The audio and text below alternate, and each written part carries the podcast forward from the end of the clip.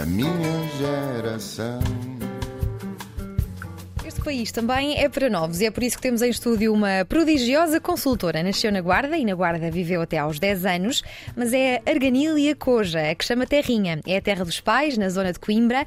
Fez vôlei dos 10 aos 19 anos, chegou a ser federada e tudo porque o professor de Educação Física disse aos pais que aquela menina de pele muito branquinha, gordinha e de óculos redondinhos estava prestes a chumbar à disciplina e devia começar a fazer desporto. Assim foi, assim fez. Esteve indecisa entre letras e economia, mas não concebia a ideia de enfrentar uma vida sem uma das suas grandes paixões, a matemática. Sempre gostou de números, estudou gestão na Nova, fez o mestrado na Católica, com bolsa a 100%, trabalhou numa incubadora de startups na Austrália, especialmente dedicada a temas de e-commerce de moda. No fim do mestrado, começou a trabalhar na BCG, uma consultora estratégica muito conceituada. Solucionar problemas foi um desafio à medida, permitiu-lhe crescer e ter experiências muito diferentes a nível de setores e de equipas em países como Espanha, Reino Unido e Angola. Seguiu-se um MBA no INSEAD e seis meses em Singapura. Depois de oito anos numa das melhores consultoras do mundo, em plena pandemia, engravidou e mudou de emprego. Está agora na Sonai Financial Services como Head of Strategy. Recentemente foi promovida a membro da Comissão Executiva, onde é de longe a pessoa mais jovem e a única mulher. É uma grande feminista, muito ativa, acredita que as mulheres devem ter um papel mais forte na sociedade e tem todo o orgulho em dizer que conheceu o marido no Tinder. Estão aqui reunidos os ingredientes para uma conversa, uma grande conversa. Inês Relvas Carreiro, muito bem-vinda. Muito obrigada. Olha, deixa-me dizer-te uma coisa. Eu tenho amigos uh, e vários conhecidos que são uh, consultores, que parece sempre assim um ofício pomposo, QB, mas nunca ninguém percebe muito bem o que é que um consultor faz ao certo. Por isso resolvi convidar uma consultora de topo, que é isso que tu és, para quem não sabe. O que é que faz ao certo um, um consultor? Sabes que era aquela pergunta que nunca ninguém sabe responder. E depois o problema é que há consultores em todas as áreas, não é? Há consultores de todos os tipos. Uh, e eu não me lembro, na altura que estava, que estava no início a iniciar uh, a minha experiência na BCG, havia uma série que era House of Lies, que basicamente, teoricamente, era o mesmo trabalho que eu fazia. E o que eu parecia era que eles só viajavam. Eles passavam o tempo no aeroporto uh, e depois faziam assim umas reuniões e depois celebravam. E eu pensei, hum, isto não é exatamente o que eu faço.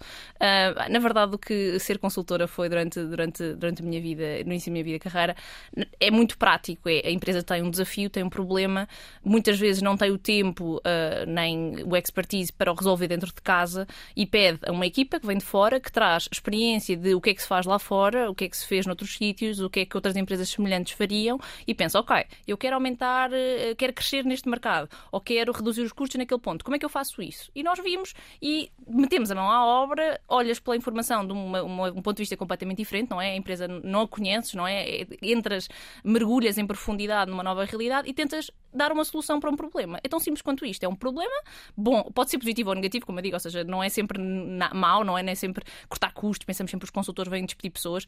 Também aconteceu em momentos específicos, naturalmente, uh, da, das, das, nossas crises, da nossa, da nossa economia, mas muitas vezes também em momentos de crescimento, em momentos de expansão, é pensar produtos novos, é como é que se chega a outro tipo de clientes. Ah, e a verdade é que muitas vezes nós só trazemos a capacidade, uh, a experiência internacional, ou seja, eu trabalhei muitas vezes em equipas que tinhas experts de todos os países. Ah, eu já fiz isto na América Latina, eu já fiz isto na Austrália, eu fiz aquilo no, no, no Sudeste Asiático num banco assim XPTO. Portanto, traz um, uma, uma, um músculo de experiência e ajudas uma empresa ali ao teu lado a perceber como é que vai endereçar aquele problema. Mas uma consultora, um consultor está sempre uh, associado a, a tarefas de gestão?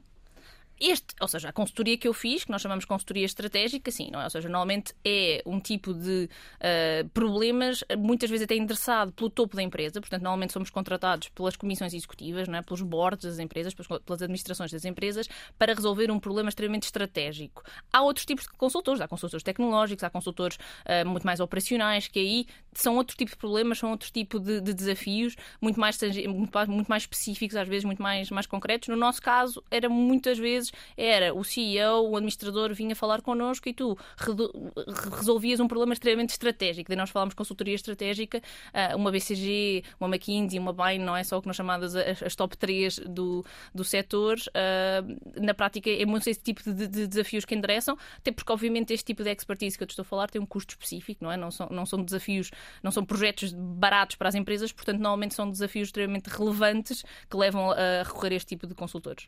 Um consultor imobiliário não tem nada a ver não, com isto, não é? Nem consultor tecnológico, nem um consultor nutricionista, não sei. E um consultor de comunicação. Uh, também não, não, ou seja, acho que a ideia na base é sempre dar uma consulta, ou seja, dar uma opinião. Um consultor é alguém um que se consulta e que dá conselhos sobre algum assunto. Exatamente. No nosso caso, era muito concreto de problemas para resolver para as uhum. empresas, não é? Sim. Hum. E as consultoras são justamente empresas que têm na sua gênese resolver problemas. problemas. Uh, acho que podem ser problemas mais estratégicos, mais operacionais, mais uh, de marca, podem ser vários tipos de problemas, mas na ótica é vem uma perspectiva de fora, endereçar um problema que um cliente tem com olhos frescos, não é? Com experiência de fora, com outra, outra visibilidade do que é que uh, outros, outro, outro, outras empresas fizeram e dar-te um conselho, uma recomendação. Normalmente nós dizemos é uma recomendação, não, não pomos as mãos na massa, raramente depois fazemos acontecer. Acho que quem faz são as empresas, e terá de sempre ser uhum. o caso. Uh, mas sim, é tão simples quanto isso. Há um problema, há uma solução. Podes, podes aplicar isto a praticamente tudo sim. na vida. Mas, por exemplo, olha, as, as pessoas referem-se a mim como apresentadora, jornalista, radialista, comunicadora. Eu, eu gosto mais de dizer que sou uma perguntadora profissional. Tu dirias que és uma solucionadora de problemas profissional? Gostava imenso, porque isso significava que eu conseguia resolver, mesmo na minha vida, conseguia resolver problemas. Um, acho que intelectualmente é assim que eu, que eu gosto de pensar, ou seja, tu, quase tudo na vida eu gosto de ter uma abordagem estruturada a um problema, a qualquer desafio que tenho, não é? Ou seja, como é que, como é que são, quais é que são os vários, os vários pilares que eu tenho de endereçar, como é que eu vou atacar o problema. Portanto, na prática, este, este, este, esta abordagem de resolver problemas, eu aplico isso em quase tudo. Uh, provavelmente também na minha vida pessoal, na minha vida amorosa, mas. Uh, mas na verdade eh, não me chamaria, eh, acho que isso era demasiado ambicioso da minha parte assumir que já chegaria a esse nível, porque há, muitas, há muitos problemas que eu não teria solução. Se me perguntas, tens, tens solução para a crise, a crise climática do mundo? Não, infelizmente Sim. não tenho, nem para as crises financeiras, uh, mas acho que esta abordagem estruturada ajuda em muito, em, em muita coisa, não é? Ou seja, uma questão de pensar uh, para tomar decisões uh, parece-me que é sempre útil. Mas achas que já eras assim, em miúda, resolvias rápido os problemas? Lembras-te assim, algum indicador que, olhando agora à distância. Eu diria que sim. Eu tinha, tinha algumas situações. A minha mãe dizia, a minha mãe, a certa altura, a minha mãe é a pessoa menos tecnológica que vocês conseguem imaginar, que eu adoro, mas efetivamente muito pouco tecnológica. Uh, e a certa altura eu tinha pai uns 4 ou 5 anos e a minha mãe estava a fazer uma pós-graduação qualquer no trabalho e tinha de fazer um relatório qualquer no computador. Temos a falar de um computador eh, dos anos 90, grande e tal. Eu tinha 5 anos, não sabia escrever nem, nem ler, uh, mas de alguma maneira eu já tinha aprendido quais é eram as teclas que eu precisava para jogar no computador. Portanto, eu sabia os mínimos para, em DOS, uh, conseguir chegar ao, aos meus jogos, uh, ao Pac-Man e afins que eu precisava de jogar. Pai, a minha mãe estava ali, o meu pai naquele dia não estava em casa e a minha mãe estava super tripulada a dizer: Ai, tenho de fazer o relatório. E a minha mãe só me disse: Tu vir a empresa. Oh, mamãe, não te preocupes, eu ajudo. Portanto, eu desde, desde pequenina que de alguma maneira, uh, sempre que havia alguma coisa variada em casa, seja relógio, forno, o que fosse, chamavam a Inês. A Inês vinha atenção, eu não tinha assim necessariamente muito jeito, mas tinha paciência e tempo para carregar nos botões uhum. todos até perceber qual é que funcionava. Uh, e aquilo deixava-me intelectualmente curiosa, não é? Portanto, enquanto não resolvesse o problema, mesmo que partisse ou quer que fosse, tentava resolver. Portanto, eu tinha sempre muito esta abordagem de ajudar a resolver uh, e acho que isso desde, desde pequenina que estava lá o bichinho. Tu vieste aos 10 anos para Lisboa, para a linha de Cascais, e como esse chegar com prova dizes que, foi, que o choque cultural foi enorme, especialmente porque foste estudar para os salesianos do Estoril. Conta-nos lá que escola é esta. Costuma dizer-se que é a escola dos Betos? Costuma. Um, tenho muitas coisas boas a dizer em relação aos salesianos e aprendi muito e gostei muito da minha experiência, mas efetivamente é uma bolha, não é? Portanto, imagina, eu vinha de um contexto, uma cidade de 30 mil pessoas, pequenina, uh, venho para Lisboa, venho para a linha de Cascais, coisas como perguntarem-me a à minha irmã se nós vinhamos de, da guarda todos os dias no turista, e eu pensei, há tantas coisas erradas nesta frase que eu nem sei conseguir endereçar. Uhum. Uh, depois, efetivamente, eu tinha vários amigos e colegas que tinham motoristas de luva branca a vir buscá-los à escola e aquilo não me fazia sentido nenhum. Toda a gente tinha telemóveis. Uh, nós, nós estávamos muito longe da realidade das pessoas terem telemóveis ainda. Portanto, havia tudo. Depois, a certa altura, eu lembro-me, toda a gente tinha a mesma roupa, uh, toda a gente tinha as mesmas calças da Bershka. Aquilo era, fazia-me espécie, não é? Ou seja, havia qualquer coisa ali que, apesar de eu ter adorado e tenho muitos amigos ainda desta realidade que, que guardo com muita estima, mas era uma bolha que ou tu tens uma carapaça forte, ou podes esmagar-te com muita força. Ou seja, como, como tu descreveste muito bem, eu era uma miúda, pá, com os orcolinhos, cabelinho uh, à tigela hiper pálida, dizia coelho, vermelho, tipo todas as palavras que consegues imaginar, e os miúdos a dizer não se diz uh, garoto, porque eu dizia garoto, não, tem de dizer miúdo, e eu dizia, não, mas, então, mas garoto é o que se bebe, então, mas miúdos é o das galinhas também, desculpa, consigo argumentar isto igual, não é? Ou seja, podemos continuar nesta discussão. E eu tive a sorte, ou de alguma maneira encontrei a minha defesa em ser boa aluna. Portanto, eu rapidamente era das melhores alunas da turma e isso ganhou respeito e afastaram-se, não é? Largaram um bocado o osso. Uh, acho que também aos 10 anos eu tive sorte em ter para uma turma nova, portanto éramos todos novos na escola. Acho que isso ajudou bastante. Uh, a minha irmã teve muito mais azar. A minha irmã entrou aos 13 anos para uma turma já praticamente estabelecida. Pá, foram, foram meses muito duros para ela e eu uh, sinto que não, no meio do caos tive alguma sorte, mas efetivamente as pessoas eram, eram cruéis no tipo de, uhum. de abordagem que tinham. E eu adoro a escola, mas a escola é uma bolha. Portanto, ou tu tens uma realidade familiar que te explica que aquilo não é o país, que aquilo não é o mundo, que aquilo não é de todo diverso, uhum. uh, uh, ou então podes ficar completamente enviesado para o que é que é a expectativa da tua vida, não é? O que é que é, o que é, que é suposto uh, o, teu, o teu futuro ser, porque se eu gerisse as minhas expectativas para a minha vida com base nas famílias que tinha à minha volta na escola, era, era, era especialmente assustador. Acho que tinha, tinha muita sorte de uma família que me deixava bastante baseada, ou seja, tinha ali as bases certas do que, de, porque os meus avós eram agricultores, eram, eram carpinteiros, eram tanoeiros, o meu avô fazia pipos de, para, para vinho. Nada como saber exatamente onde é que está, onde é que está a raiz uh, para perceber que o motorista de luva branca não é a expectativa do futuro. Sim. A tua infância teve episódios de bullying relacionados com, com a imagem. Como é que foram sentidos e, e ultrapassados? Isto foi na Guarda ou já foi cá? Eu acho que foi, foi mais na Guarda e cá, como eu te disse, eu quando cheguei um, eu já tinha um bocadinho mais as bases do que era ser uma boa aluna e rapidamente eh, isso afasta, não é? Ou seja, eu tinha a arma de se quiserem estar contra mim é difícil depois quererem os meus apontamentos. Portanto, há aqui depois algum tipo de negociação. Ah, em miúda, coisas como ah, copo de leite, relevado, iogurte, podes, podemos pensar em vários nomes. Eu digo, olha, há coisas que eu tenho sorte na vida, porque tanto na, minha, na família do meu pai há o nome leite e na família da minha mãe há o nome branco. Portanto, por algum azar na vida, eu podia me ter chamado leite branco ou branco leite e isso teria sido verdadeiramente errado. Portanto, ainda bem que ficou Relvas.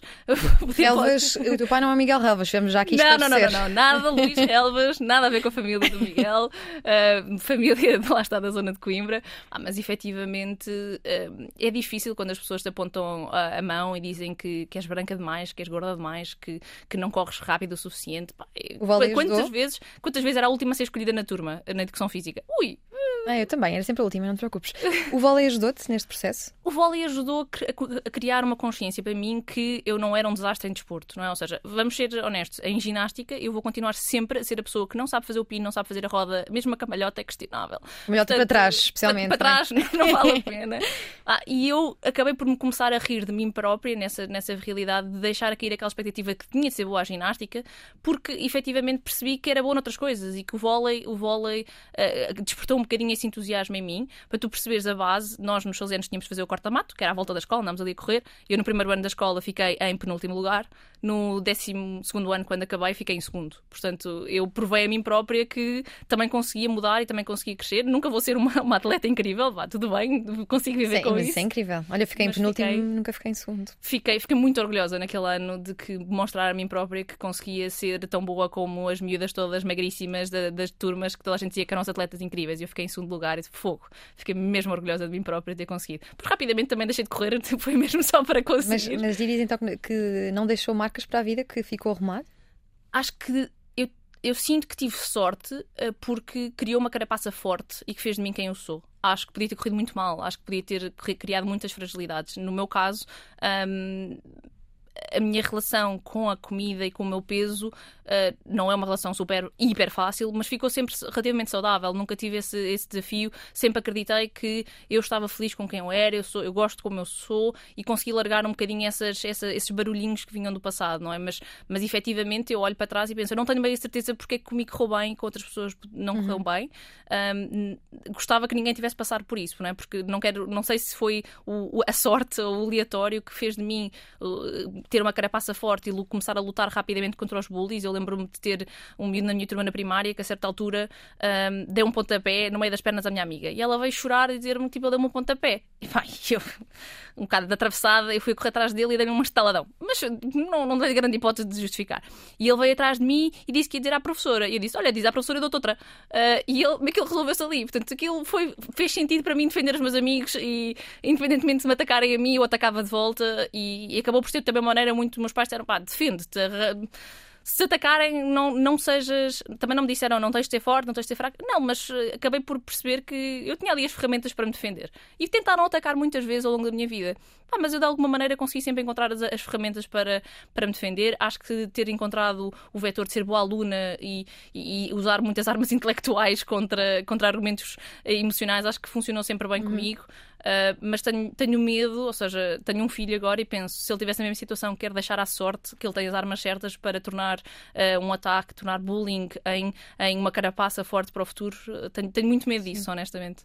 Tu hoje fazes de desporto? Que rotina uh, de saúde mental e higiene mental gostas de manter? Olha, fazia até, até ser mãe, até à pandemia, fazia desporto com muita frequência, tinha duas, três vezes por semana, tinha um PT e é daquelas coisas que tenho sempre uma relação super. Odeio, odeio ginásios, portanto eu gosto de fazer desporto como gostava de jogar vôlei, gostava de, joguei ténis durante muito tempo também, uh, mas efetivamente com a minha vida profissional deixei de ter tempo para fazer desporto que não ginásio, portanto tinha um ginásio, fazia meu PT, tinha ali, fazia os, os meus 30 minutos intensos e aquilo funcionava. E era sempre extremamente importante para a minha sanidade mental. Eu tinha plena noção de que pá, não é uma questão de perder peso, manter o peso, o que seja, para mim fazer desporto era sanidade mental, era garantir que tinha a energia canalizada da maneira certa. depois veio a pandemia, não ajudou, tentei manter algum exercício em casa, fui mãe, neste momento ainda estou a encontrar a minha rotina de exercício, estou a tentar algumas aulas diferentes, portanto, estou a conseguir ir uma vez por semana, portanto, está aqui na coisa de vou conseguir começar, uh, mas efetivamente ser mãe e, e, todo este contexto também profissional, ainda não consigo encontrar a minha dinâmica nova e isso incomoda-me. Uhum. O marido diz-me sempre: Olha, que tu me dizias que fazer exercício era importante para a tua sanidade mental. Eu disse: Tens toda a razão. Ainda não estou lá, mas estou a continuar a tentar mas, chegar lá. Mas que outras coisas fazes para, para manter a saúde, a saúde mental, a sanidade mental, a higiene mental? Ah, eu protejo muito, olha, coisas tão simples como eu protejo sempre as minhas horas de almoço. Portanto, nunca tenho reuniões à hora de almoço. Quero sempre ter, normalmente, uma hora, uma hora e meia para almoçar com calma, com os meus colegas, com os amigos, com o meu, com o meu marido, com quem for.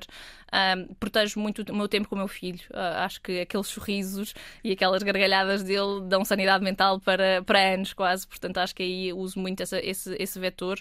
Ah, e, e, acho que tentar uh, é difícil nesta fase da minha vida, mas encontrar tempo para mim, não é? Ter tempo para ler um livro, ter tempo para ver uma série, estar um bocadinho bocadinho quieta. Acho que é o, até agora tem sido o meu maior desafio depois, depois de ser mãe, encontrar, voltar a encontrar esse tempo para mim, uh, porque, porque é, que é muito importante para garantir que depois eu tenho a energia certa. Eu vejo claramente que quando não tenho esse tempo para mim, isso reflete naturalmente na minha relação, relação com o meu marido, na minha relação com o meu filho, ou seja, muito uhum. mais irrequieta, muito mais rabugenta, portanto, mesmo no, no, trabalho. Portanto, acho que ainda não estou lá, estou à procura das vários, vários vetores. Uh, passeios ao fim de semana, dar, dar algumas voltas, acho que uh, não, não sei, por acaso não sei se te, se, se te contei isto, acho que não. Eu estou a transformar uma carrinha comercial em autocaravana aos fins de semana. Pá, este projeto já vai. Dizer que há prejuízo. Uh, este projeto já vai em quase dois anos, uh, porque obviamente também começou pré-gravidez pré e pré-pandemia e foi ali, pumba, explodiu a gravidez e a pandemia, não ajustou. Pá, e, por exemplo, trabalhar com madeira, trabalhar com as mãos, trabalhar com eletricidade, coisas que eu nunca tinha feito na vida, foi super interessante para me desligar e dar outro, uhum. outro caminho à minha energia. Portanto, Sim. já sentia falta de aprender uma coisa manual, artística, portanto, isso tem sido giro. Quem te conhece diz que és imparável. Como é que se mantém o entusiasmo?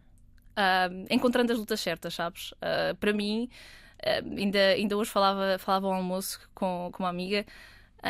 Para mim, se eu tiver a luta certa, sabendo que eu estou a andar no caminho certo, eu vou continuar sempre a ter essa energia. Uh, e no meu dia a dia, no meu dia a dia profissional, eu estou sempre a lutar por ser um exemplo para as gerações de meninas uh, mais, mais atrás, não é? das gerações mais novas. Portanto, todos os dias que eu penso, estou mesmo cansada, estou farta desta luta, estou farta de ser a única a andar a esgravatar por todo lado, eu penso sempre, mas sou exemplo para alguém. Portanto, vou... Mas o que é que é uma luta certa? Um, não é, não é uma luta certa, é a tua paixão, não é? O que, o que é que te deixa motivado, não é? O que é que tu fechas os olhos e pensas, eu um dia vou me sentir bem sucedida se conseguir X. E para mim é abrir o caminho a outras mulheres. Uh, portanto, todos os dias que eu penso um bocadinho, ah, eu já motivei uma mulher para falar mais alto, para dar a sua opinião, uh, para se tentar ser promovida, para renegociar o salário uma medida para achar que pode fazer a profissão X e Y e ter três ou quatro filhos ou o que ele quiser, uhum. uh, para, para, mim isso vale sempre. Portanto, não é, não, é a paixão que me leva, não é? Ou seja, obviamente que eu podia fazer isto em 50 mil profissões do mundo, isso tenho plena noção, mas nesta é isso que me continua a levar todos os dias, esta energia de, ah, de fazer mais e melhor. Uh, é muito essa base que está lá, não é, não é o dinheiro, uh, não, é, não é nada disso. Ou seja, acho que poderia, poderíamos pôr aqui 50 mil critérios naturais para a energia e a ambição das pessoas mas acho que o meu é muito, é muito esta, esta luta de ser um exemplo para quem, para quem vem atrás e não tem assim tantos exemplos para uhum. seguir. Olhando agora para a cultura de empresas em Portugal, uh, Portugal sabe segurar talento? Depende muito de Portugal. Olha, que há exemplos e exemplos. Um, eu sou um ser humano que vai pelas pessoas. Uh, portanto, qualquer desafio que eu tenha aceito na minha vida foi porque acreditei que a pessoa que me estava a desafiar era a pessoa certa e que me ia motivar. Uh, eu saí da BCG para vir para a Sona Financial Services pelo chefe que, que, me contratou. E, e, e, acho que quando estás debaixo da pessoa certa, alinhado com, com o teu chefe, com a tua chefe, a pessoa pode compreender-te e pode ouvir-te e pode motivar-te. Eu sou uma pessoa extremamente transparente. Nos momentos em que eu me estou a sentir desmotivada e que estou a achar que não estou no caminho certo, eu sou a primeira pessoa a levantar a mão e dizer: Olha, isto não está a funcionar, temos de resolver qualquer coisa. Ah, mas eu sei que eu sou um caso raro, não é? Ou seja, as pessoas muitas vezes desmotivam, ficam, uh, ficam, ficam ficando mais pequeninos, mais pequeninos, mais pequeninos, até o momento em que, pronto, vêm ofertas de trabalho de fora, vêm alternativas e vão para fora e fazem. Ah, adoro Portugal, não quero sair de Portugal, hei de fazer o, tudo o que eu puder para garantir que a minha carreira é bem sucedida em Portugal.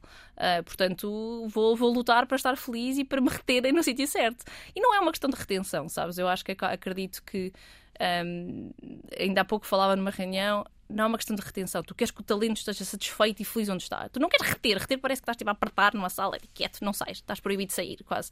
Eu não quero prender ninguém. Eu quero ter um ambiente incrível que as pessoas queiram estar e queiram ficar. Uh, e isso tem sido muito um desafio de encontrar os sítios que me deixam entusiasmada, não é? Ou seja, eu digo muitas vezes isto. Eu faço todos os dias uma balança de estou satisfeito ou não no meu trabalho. Pá, plus and cons, como é que está? Tipo, está, está mais positivo, está mais negativo. Obviamente que há alguns dias em que o negativo está um bocadinho mais pesado. Pá, mas se há dois ou três dias seguidos que o negativo está mais pesado, ah, está tempo de fazer alguma mudança. Não é necessariamente mudar de sítio, mas é claramente levantar alguma bandeira, tentar resolver. Acho que temos de ser, mas é mais honestos connosco próprios, porque uhum. há muitas empresas que naturalmente são corporativas, pesadas, burocráticas, difíceis de navegar. Não estou a dizer que não. Tenho tido muita sorte nos caminhos que tenho seguido. Mas também os vou procurar e, e quando começa a ficar mais uh, desconfortável, também sou a primeira pessoa a tentar uh, ir almoçar com a pessoa A, B e C para tentar perceber até que ponto é que me posso mexer, até que ponto é que eu posso encontrar outras alternativas. Acho que também temos de pôr um bocadinho a só-nos em nós, não é? Ou seja, não, não podemos só queixar-nos que as empresas são, são más a reter talento. Eu acredito mesmo que há muito que nós podemos fazer para ajudar as empresas a perceber como nos reter. Cada vez mais as empresas estão a compreender e ainda bem. Uh, e também acho que a concorrência de fora ajuda, não é? Ou seja, o pessoal acorda um bocadinho para o talento de topo que nós temos em Portugal, que vai lá para fora muito rapidamente porque nós não somos competitivos em Portugal. Ah, as, as, empresas estão cada vez mais conscientes dessa realidade. Portanto, também se os ajudarmos a perceber, olha, se eu não tiver uma, uma, um plano de carreira definido, se eu não souber onde é que eu vou estar daqui a 4 ou 5 anos, ou pelo menos qual é, é a expectativa, isto deixa-me provavelmente mais desconfortável e provavelmente vou estar mais aberta a olhar para soluções lá fora, e então agora com trabalho 100% remoto, quer dizer, isto é cada vez mais, mais presente na nossa vida, acho mesmo que podemos nós também fazer mais trabalho uh, para ajudar as empresas a perceber o que é que têm de fazer. Portanto, eu acho que não acho que seja fácil, acho que tenho sorte de estar numa empresa com uh, uma liderança alinhada nesse ponto. Uh, e, e, eu também tenho feito para garantir que a empresa, a minha empresa específica, não é? Sona Financial Services, continua também nesse caminho. Pondo a pergunta ao contrário, as, as empresas em Portugal são aprazíveis para esta geração?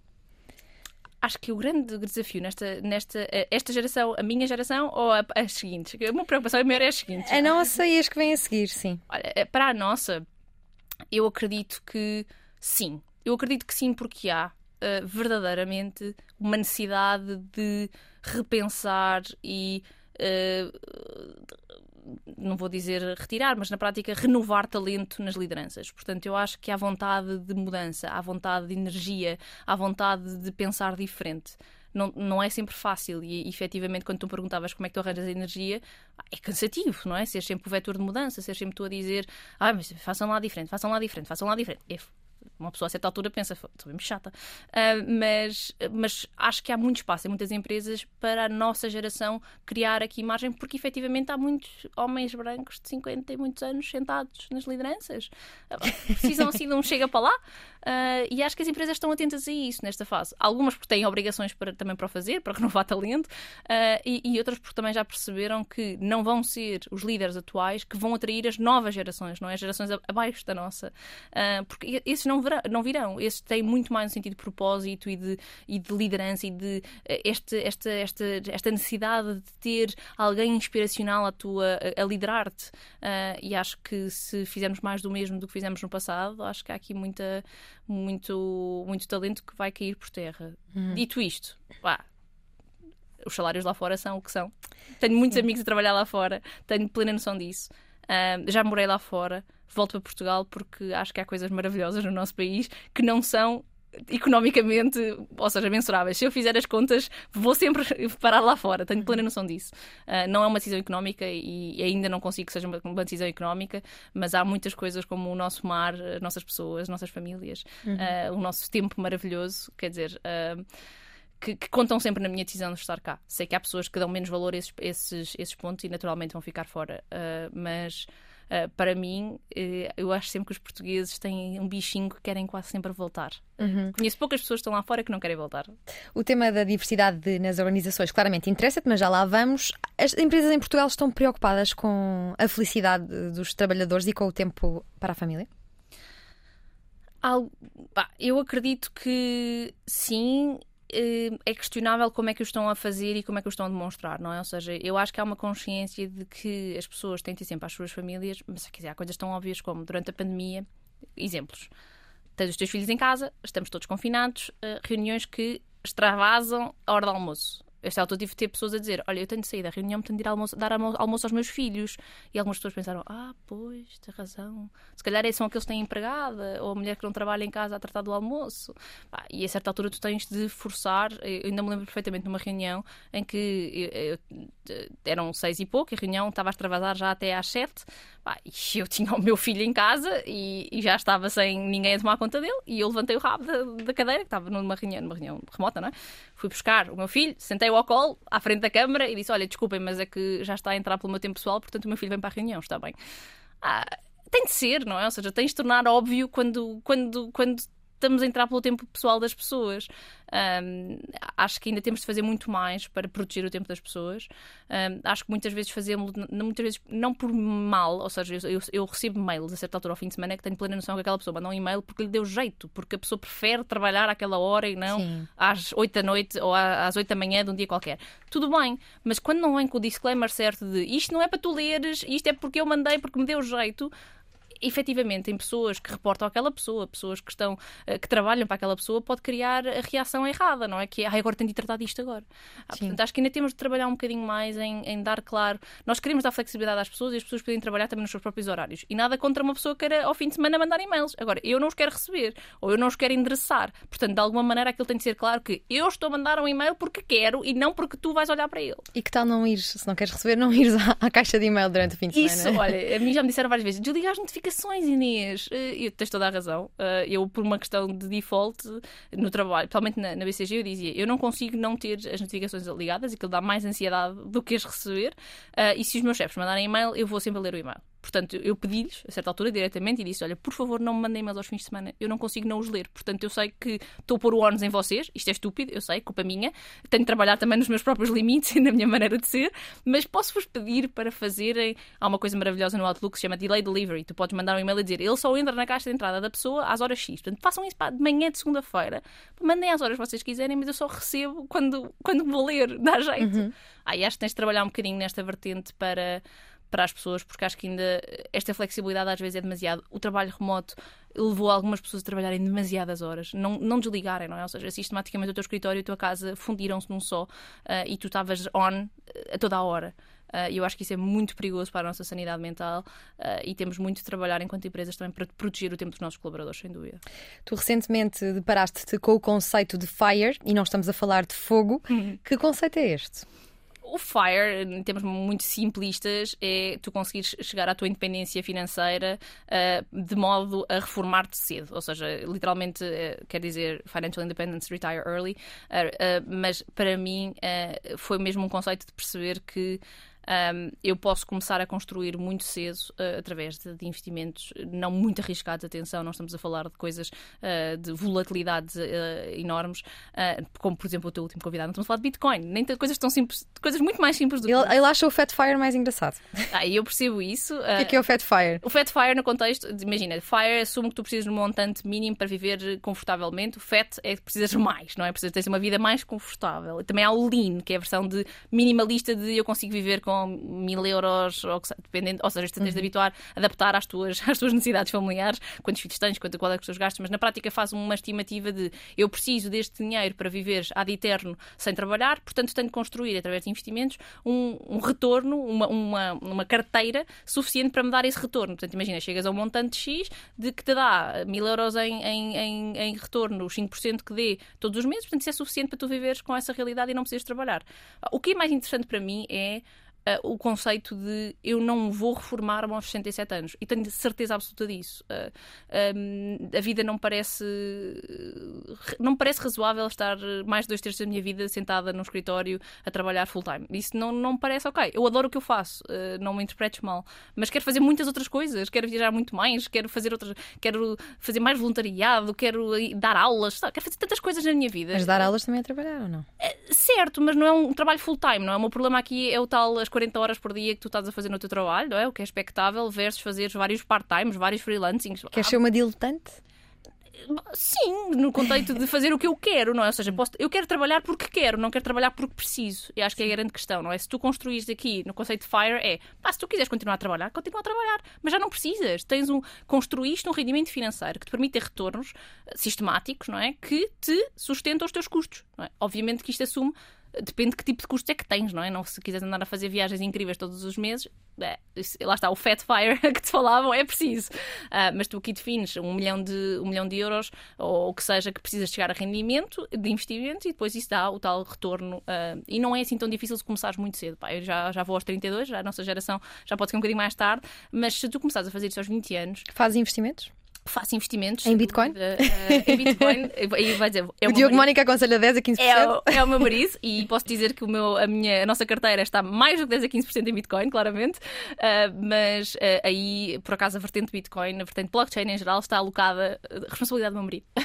mas, mas, mas, sem dúvida que falamos muito como é que nós conseguimos conseguir o retorno um, dentro dos nossos investimentos para garantir que daqui a pouco tempo nós possamos desligar a tomada do trabalho obrigatório. Não estou não a dizer que não vou continuar a trabalhar porque não gosto do desafio que tenho. Uh, mas eu consigo perfeitamente viver num mundo que eu aos 40, 45 anos me reformo.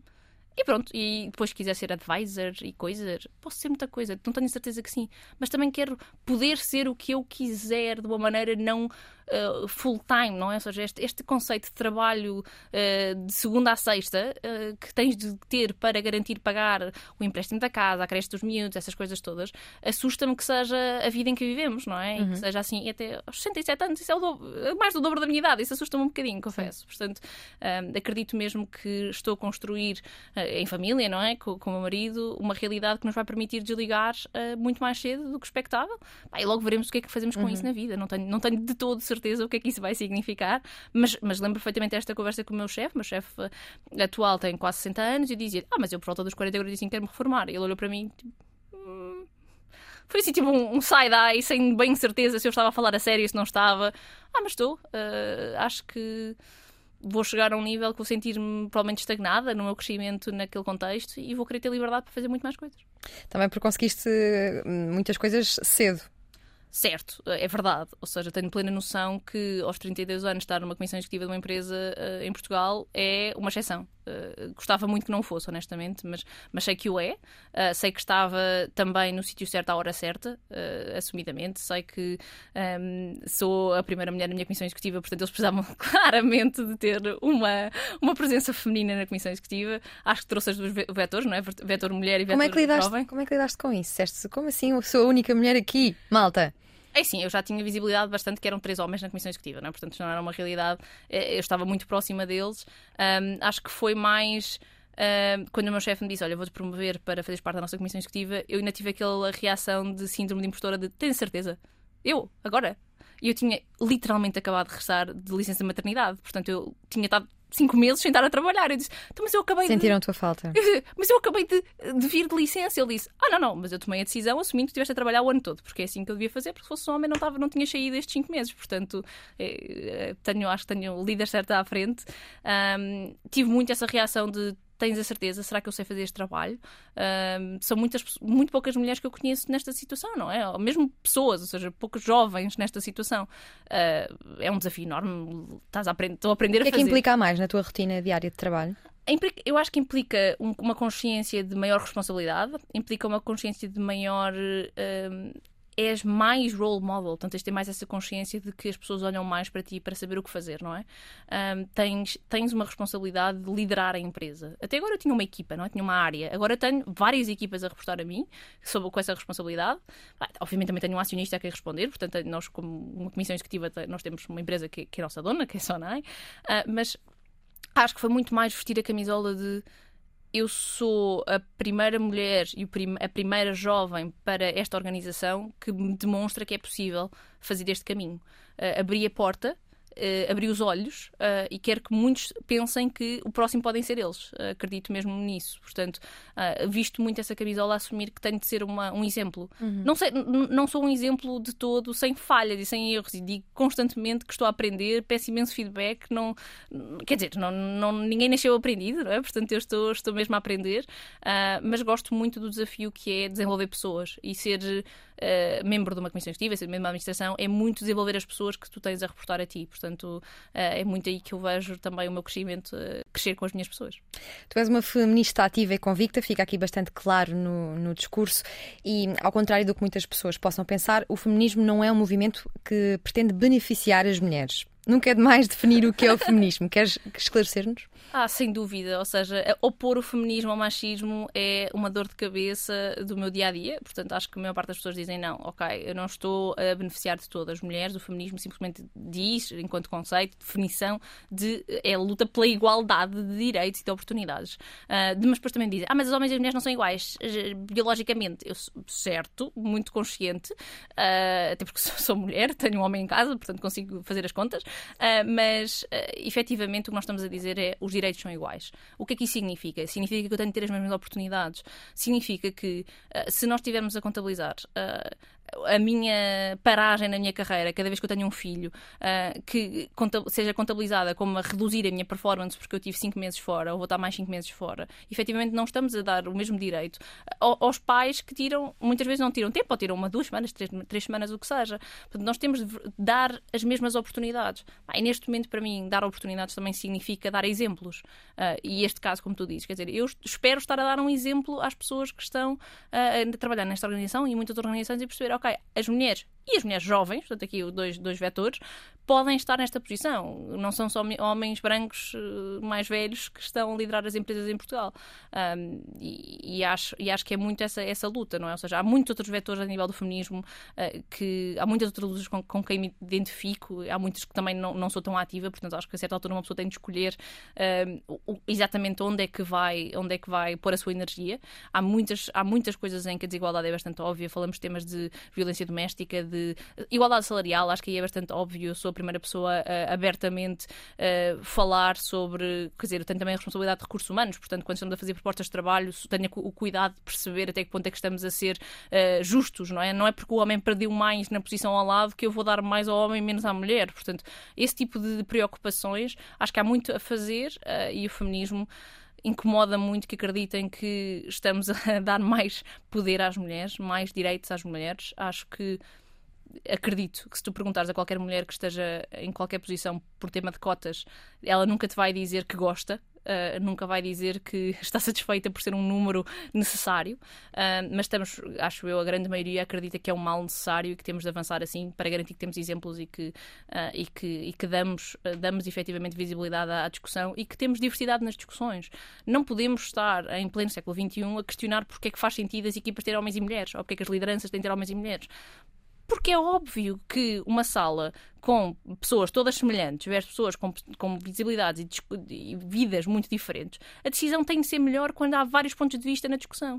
Uh, e continuamos a discutir, mas porquê que a diversidade é importante? É, é cosmética? Não é cosmética, é matemática, literalmente. Dá melhores resultados. As empresas são mais resilientes, são mais inovadoras. Eu não estou a pedir a diversidade porque me apeteceu. Eu, como quem disse, a sociedade. Uhum. Nós estamos a pedir diversidade porque efetivamente é o melhor para as organizações. Uh, e é um bocadinho surreal que ainda tenhamos essa conversa hoje em dia. Não... Mas em relação à representatividade de mulheres nos cargos de chefia, um, tem melhorado? Uh, olhando para a tua empresa Sonai e para outras empresas ao lado, ah, o que é que dirias? Eu acho que claramente tem melhorado. Uh, eu, quer dizer, na Sonai especificamente temos a sorte, temos uma CEO mulher, portanto acho que é, é muito inspiracional nesse sentido. Agora, tem melhorado ao ritmo de um caracol. Uh, portanto, uh, eu assusta-me quando dizem ah, mas vai, é uma questão de renovação de lideranças. Certo, mas a renovação de lideranças no nosso país é lenta. As pessoas não se reformam até aos 67 anos, portanto entram... Não praticam o FIRE. Não, não praticam o FIRE, claramente. Uh, até ficam assustados quando se reformar, portanto provavelmente ainda conseguem trabalhar depois da idade da reforma. e a verdade é que tu ficas com pessoas sentadas em conselhos de administração durante anos e anos e anos e anos sem mudança. Portanto ao não forçarmos essa mudança, isto vai ser muito lento. Não podemos dizer, olha, olha para as pirâmides das empresas, a base é diversa, a base tem mulheres. A minha empresa tem mais mulheres do que homens. No entanto, a comissão executiva é 25% mulheres. Portanto, uh, temos de perceber, sim, demora a construir, mas também temos de partir algumas, algumas regras e, e, forçar algumas substituições. Vem daí, algumas empresas têm, eh, hoje, hoje em dia, as cotas obrigatórias, não é? Isso é a única maneira que eu estou a ver de forçar e acelerar a, a, a, mudança, porque, porque se formos para o ritmo natural das empresas e ao ritmo natural da renovação de talento, uhum. não sei, talvez para a minha neta, não sei, nem isso, provavelmente. O papel cuidador é culturalmente atribuído às mulheres eh, continua a dificultar o percurso profissional? Sem dúvida. Um, sabes que eu, no, no contexto profissional, tenho de ir uma série de vezes ao Porto e eu tenho sempre aquela reação de ai, o teu marido, tens tanta sorte, ele fica com o teu filho. E eu, como assim? Se ele viajasse, eu também ficava com o meu filho e ninguém me dava um palmadinho nas costas. Ah, eu não sei, tipo, o filho é dos dois. Eh, eu percebo que estou a pôr-lhe pressão, efetivamente, de ele ficar com, com o Arthur quando eu estou fora. Mas, eh, mas eu sinto que há, há ali uns olhos da sociedade a olhar para mim, tipo, ai, vais deixar o teu filho? Ai, o teu marido é incrível porque fica com ele durante a noite. Ah, eu não, eu não sei, eu vi a minha mãe, o meu pai viajava bastante em Nunca ninguém deu palmadinha nas costas à minha mãe por ficar connosco. Ah, e esta, e esta realidade continua a ser uh, completamente ridícula. Uh, porque ao mesmo tempo que um pai quer ter esse papel, ele próprio também sente um bocadinho ET, não é? Porque os médicos falam para a mãe, uh, toda a gente fala para a mãe, não é? Agora se parece que o pai não existe na equação. Uh, e, e, ao mesmo tempo a sociedade diz-lhe que eles são incríveis cada vez que fazem a coisa mais mínima na, no papel. Portanto, é, é muito estranho para mim esta, esta realidade. Eu tenho muitas vezes lá em casa a minha sogra, a minha mãe chamam-me de oh Inês, anda cá ver o, o, almoço ou o jantar do Arthur. E eu oh, João, vai tu. Para começar a partir um bocadinho de. Ah, ele também sabe o que é que o filho come, não é? Para ir. Portanto, eh, não estou a dizer que eu não saiba fazer, claro que sei fazer, uhum. mas, mas desconstruir um bocadinho estas realidades eh, custa e mói, porque depois uh, eu estava fora quando o Arthur dá os primeiros passos. Uh, e o João manda-me um vídeo, pá, e claro que há uma vertente de mim que pensa tipo, fogo, perdi aquele momento em que ele deu os passinhos. E pá, está bem, mas ele amanhã vai dar mais 10 passos, não é por aí? Portanto, no dia a seguir eu vi os passos e eu tive, eu tive essa reação de estou a ser má mãe porque não estou lá. Ah, não posso, não posso ter também essa reação, não é? Porque senão também não consigo ter a vida profissional que eu quero ter. E, e, e tenho, e tenho a certeza que nenhum pai sentiu esta culpa uh, porque a sociedade provavelmente não lhe incutiu essa realidade, não é? Não, eles não precisavam de estar lá toda a hora, eles estavam ok nos dias, nos momentos em que estavam. Eu, para mim, é que de alguma maneira tenho de ser a mãe perfeita que cozinha o almoço, o jantar, uh, a roupa e tudo, e tem tudo e mais alguma coisa, e sabe provavelmente o nome dos, dos, dos amigos todos e dos, pais, dos professores todos, e, de certa altura, quer dizer, tenho de ter uma vida paralela para ser mãe, provavelmente. Uh, e, e, e, acho que temos de reduzir essas próprias expectativas nós próprias, de desligar e pensar, não, eu sou a mãe que sou e isso já é incrível. Uh, e pronto. Além de Inês Relvas e Cristina Fonseca, que outros nomes de mulheres em liderança uh, podes apontar? Ai, olha, um, eu, eu gostava muito de ter uma lista super óbvia à minha volta. Uh, infelizmente, à minha volta não tenho, mas tenho. acho que a nossa. Um, o nosso ecossistema tem tido muitas mulheres que me inspiram, não necessariamente por estarem em cargos de liderança, não é? Ou seja, uh, eu, eu rodeio-me de amigas que eh, para mim, são sempre um exemplo. E se calhar para, para a sociedade, ou seja, tenho amigas que estão em consultoria, tenho amigas que estão a nível empresarial e provavelmente se calhar não estão em cargos tão altos como eu, mas são as pessoas que me percebem, que me discutem. E, e, e tenho amigas que vieram via redes sociais, uh, por discutirmos no Instagram às, horas, às tantas horas da noite que estava tudo de pernas para o ar. Portanto, não te digo, não tenho uma lista, até porque também não me equipara à Cristina, acho que são, somos realidades muito diferentes. Uh, eh, um, e, e também não quero essa lista, ou seja, eu queria que fôssemos todas quase percebes? Ou seja, uhum. eu acredito mesmo que um, nós sempre que eu vejo as listas dos 30 under 30, os 40 under 40 e as top 20 mulheres, não sei do quê, eu tenho reações adversas, eu tenho ali que fica uhum. logo, porque acho que isso põe uma pressão nas pessoas que é completamente proporcionada de estar fora, ou seja, eh, sou menos por não estar na lista. Portanto, eu não te dou listas, eu tenho é infindável. É mais numa de saber, não é nessas listas, mas queria saber mais nomes numa das pessoas saberem que existem. Elas existem, mas muitas vezes não são, os nomes não são conhecidos, não são falados tanto como se calhar de alguns homens. Ah, eu digo-te, olha, uh, tenho uh, a Ana Sanches, que é VP Diversity and Inclusion na Teleperformance. Uh, tenho a Maria João Montenegro, que é uma grande amiga minha, que é consultora na McKinsey, que também está. Ah, ou seja, tenho muitas amigas à minha volta que eu penso, fogo, elas são incríveis. Não quer dizer que tenham cargos que as pessoas vão. que a sociedade necessariamente vá dizer um, que elas são. vá, a última Coca-Cola do deserto. Não é isso que, que eu preciso, mas acho que na verdade preciso de pessoas que tenham até o mesmo desafio que eu uh, a avançar no mundo corporativo, no mundo das startups, não é? Ou seja, os casos Cristina são incríveis, mas são os casos de sucesso. Não é Cristina Ferreira. Uh, não, não, também, também é um caso Cristina Fonseca da Talkdesk. Cristina Fonseca da Talkdesk. E tu pensas, uh, a Cristina um, até tem, tem na, nos ombros dela um peso enorme de ser a mulher empreendedora tecnológica provavelmente mais chamada a tudo e mais alguma coisa porque é uma exceção um, e, e, acredito que há muitas Cristinas provavelmente que a vida não lhes correu tão bem que tentaram startups e a coisa correu mal e foram, e correu, e foram ao lado.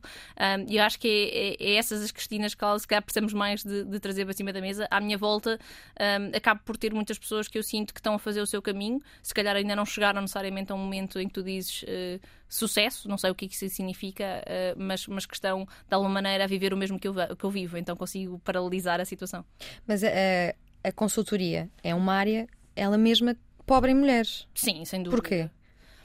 Olha, eu acho que vem ehm, de, de, várias coisas. Ou seja, o perfil típico de um consultor é um perfil de uma pessoa bastante ambiciosa, uma pessoa que vive bastante bem com stress e com ehm, pressão. Uh, e por eu diria, e uma pessoa bastante autoconfiante. O que é que significa? Eu acho que uh, não, é um, não é um mix fácil de encontrar em mulheres uh, e, e, depois é, é, muito agressivo. Portanto, a nível de, de, horas, a nível de tempo, a nível de dedicação, não é? A nível de imprevisibilidade. Eu tinha, tive, eu tinha e-mails que recebia à sexta-feira a dizer na segunda-feira de estar no avião para outro lado do mundo, não é? Tu tens de viver bem com essa ansiedade e com esse, e com esse tipo de realidade que, quando, quando, quando eu pegava, ou seja, quando eu ia às faculdades, eu dizia: atenção, é uma, um, um, número muito reduzido de pessoas que têm este perfil, sejam homens ou mulheres.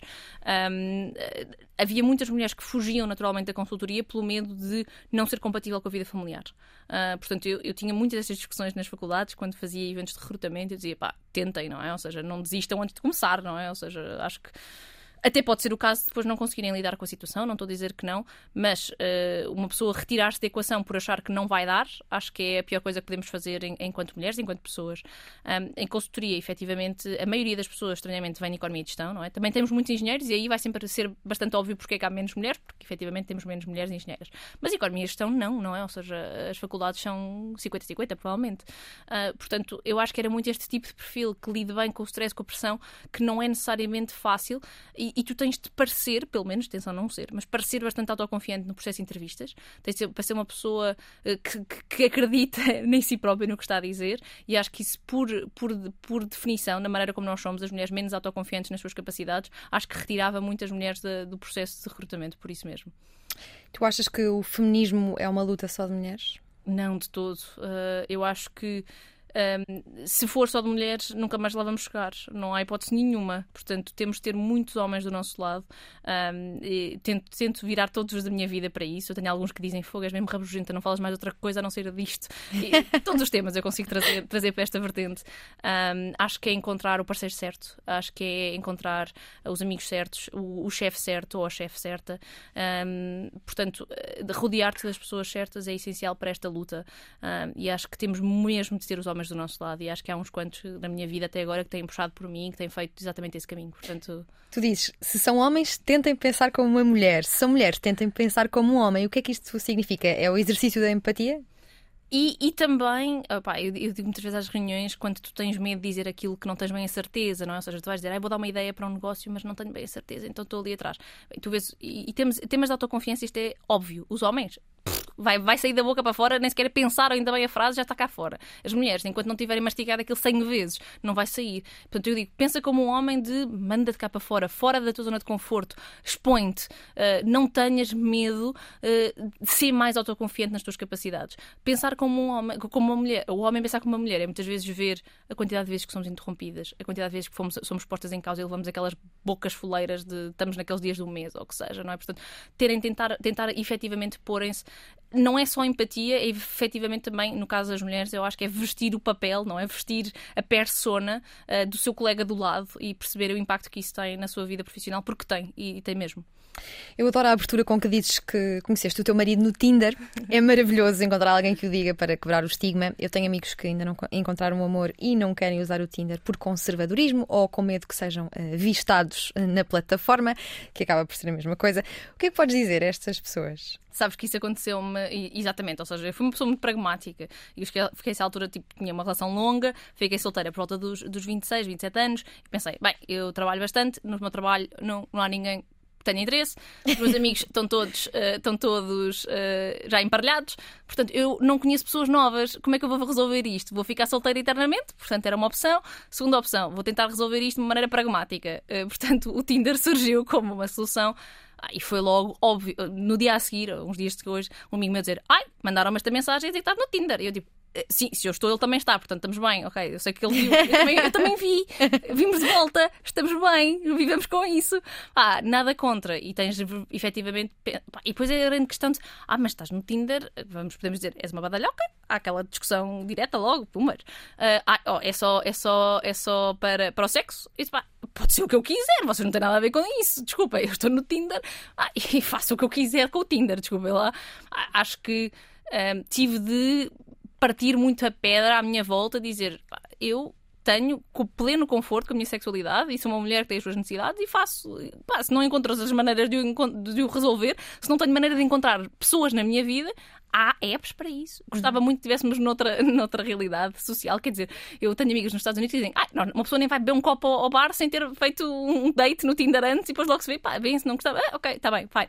Vai tu para o teu date, vai tu ter com os amigos, eu vou ter com as minhas amigas.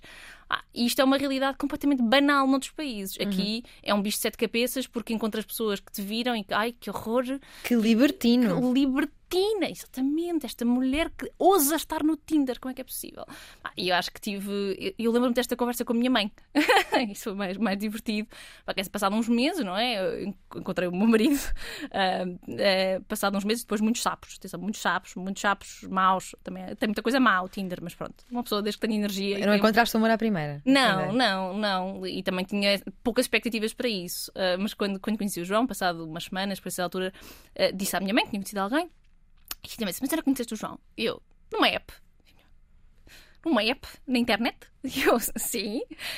mas, sim, mãe, é uma app para as pessoas conhecerem-te. Ai, tu precisas disso?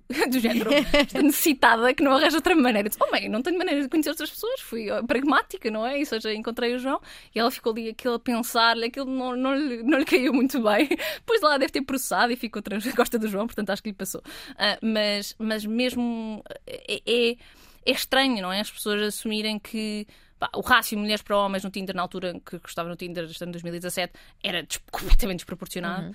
Um, e, e efetivamente esta, esta, esta mentalidade de que quem está no Tinder é o que tu lhe quiseres chamar, só afastou mais amigas que eu tenho que dizem: pá, estou solteira, não tenho maneira de encontrar uh, namorado, namorada ou que seja, mas também não estou a ver caminho. Eu disse: como assim? Há caminhos bastante óbvios. Tu tens medo desses caminhos porque a sociedade te disse que, meu Deus, se alguém sabe que, como é que isto vai ser interpretado. Uh, mas eu, olha, era aquela carapaça que falámos no início, estava-me a marimbar. Eu, eu, estava a tentar arranjar uma solução para um problema que era bastante pragmática. Não tinha relação, queria uma relação, pá, queria divertir-me, queria fazer o que eu quisesse uh, e era o que me fazia sentido na vida. Pá, e, e, encontrei o João e acho que ainda bem que tomei essa decisão porque trouxe-me uh, o humor da minha vida. E, e, acho que, mas mesmo que não tivesse trazido, acho que nunca me teria arrependido da decisão que tomei, uh, porque ficar à espera de uma solução de braços cruzados é que eu tenho a certeza que essa não ia surgir, porque os homens não caem do céu, isso eu tinha bem noção.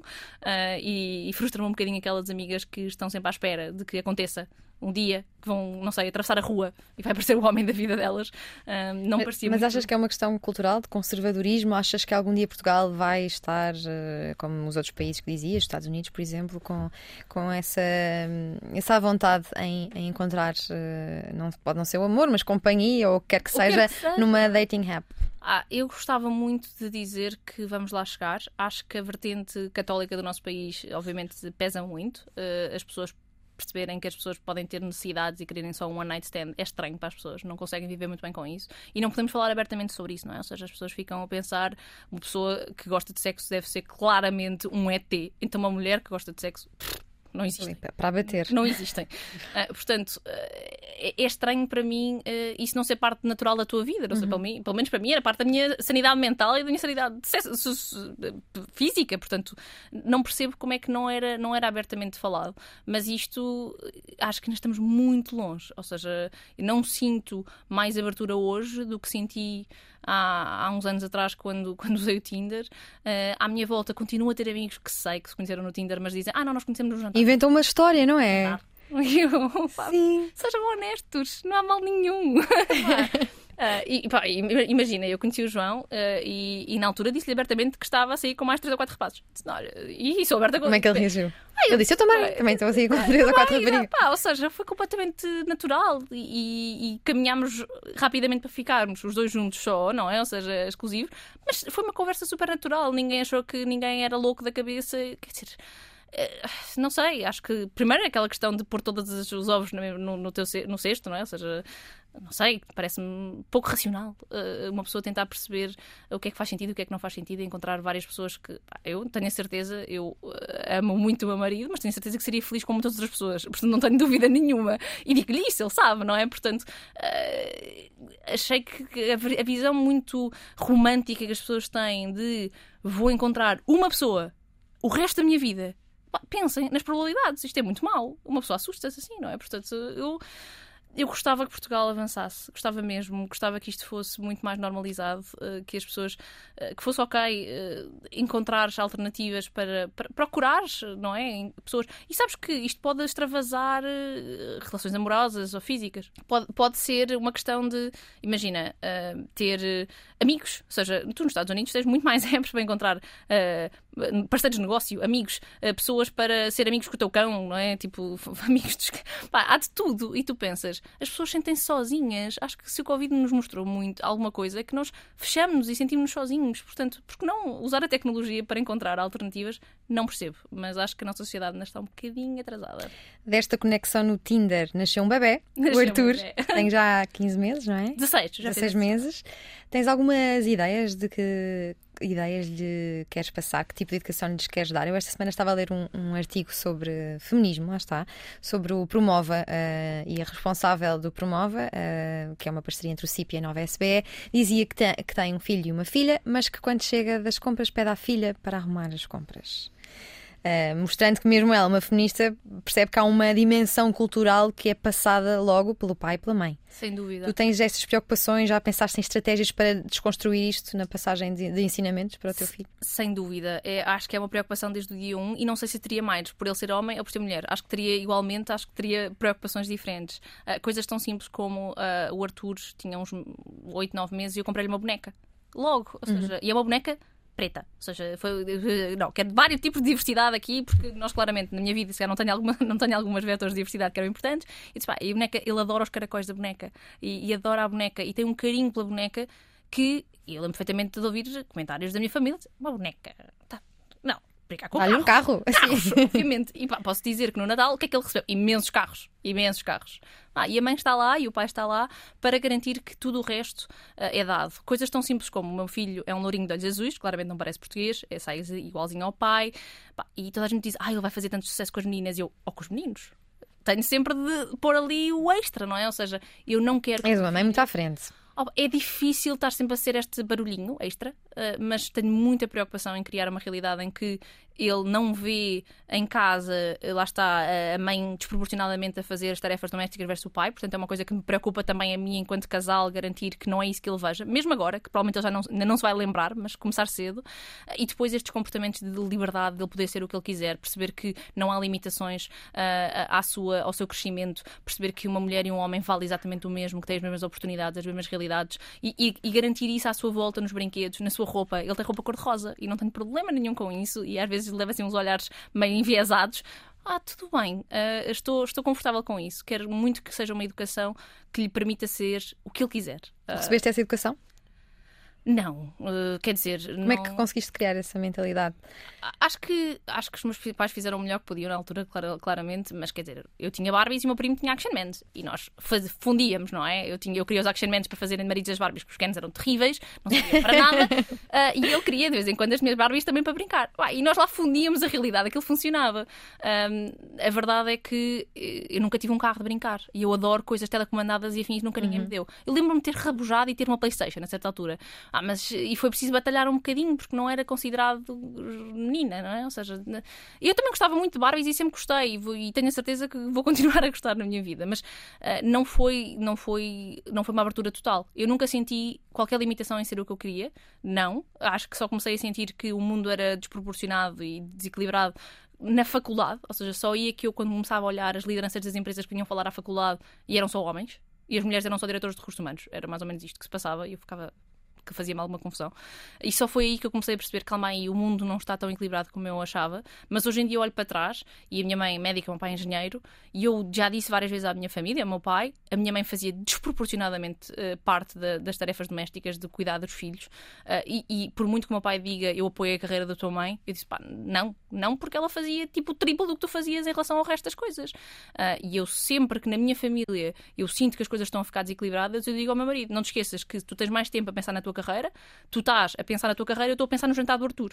Uh, não pode ser, não é? Ou seja, temos de parar, discutir porque é que a coisa está desproporcionada, porque é que não, não me sinto, não sinto que, estás, que estás equilibrada nas tarefas, para garantir que eu tenho tanto tempo a pensar na minha carreira e noutras coisas como tu. Uh, e acho que dar esse exemplo ao Arthur vai ser mais do que suficiente para ele sentir que uh, as mulheres devem ser respeitadas e têm tantas oportunidades quanto, quanto, quanto os homens, mas vai ser um, uma luta constante. Acho que não vai ser, acho que vai ser sempre aquele, aquele desconstruir das minhas próprias percepções de, da minha cultura, da minha educação, da minha infância, não é? Ou seja, estar sempre a partir pedra um bocadinho do que, uh, lá está, se, quem é que vem ajudar a mãe a cozinhar, não é? Ou seja, eu, eu penso muito, se eu tiver uma filha, lá está, um dia, se, se, vou fazer essa, essa diferença de o Arthur vai ajudar o pai e a filha vai ajudar a mãe, não é? Tenho muito cuidado, ou seja, ele tem brinquedos de cozinhar e adora ver-me cozinhar e eu trago o papel de mim uh, e sou eu que cozinho mais porque gosto mais de cozinhar e efetivamente o meu marido não uhum. gosta de cozinhar, portanto tudo bem, uh, mas, estamos, mas, mas, temos muito essa preocupação de não o restringir no tipo de brinquedos, no tipo de interesses e estar muito mais atento ao que ele mostra interesse e até agora ele gosta imenso dos brinquedos, das bonecas, também gosta dos carros, não estou a dizer que não, mas gosta da boneca e, e foi importante eu dar-lhe essa, essa, essa, essa, essa presença nos seus nos seus, nos seus brinquedos. Portanto, acho que é, é um desconstruir constante. Há casais que têm vergonha de dizer que se conheceram no Facebook ou no Instagram, mas a Inês é deste século, apaixonou-se depois de uma conexão no Tinder e não tem vergonha de o dizer. Quando era pequena, cortava o cabelo às Barbies, queria que elas fossem diferentes, porque elas eram todas iguais e isso incomodava.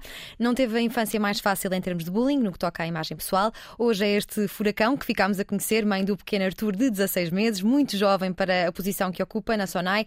Quem a conhece diz que é imparável, determinada, apaixonada, envolvida, com uma grande responsabilidade social e uma capacidade analítica fora do comum. Tem sublinhado a necessidade de ter empresas mais flexíveis que garantam estilos de vida sustentáveis para as famílias. Juntou-se aos Global Shapers do Fórum Económico Mundial em 2014. É uma feminista convicta com ideias fixas sobre a igualdade, o trabalho e o futuro. Luta para alterar mentalidades e igualar o jogo entre homens e mulheres. Esteve quase para se juntar ao mundo da bolsa pelo amor aos números, mas a paixão pelo quebra-cabeças falou mais alto. Gosta de resolver problemas, de desenhar o caminho e tem desenhado o seu caminho até ao topo, até à liderança, onde acredita que as mulheres devem estar. Apesar do sucesso profissional, acredita que somos uma geração que percebeu que o dinheiro não é um símbolo da felicidade. Não importa o quão ocupada ou cansada esteja, a Inês Relvas diz sempre sim à vida e nós agradecemos por ter dito sim a esta última hora de conversa na Antena 3 e na RTP3. Obrigada, Inês. O que vamos fazer?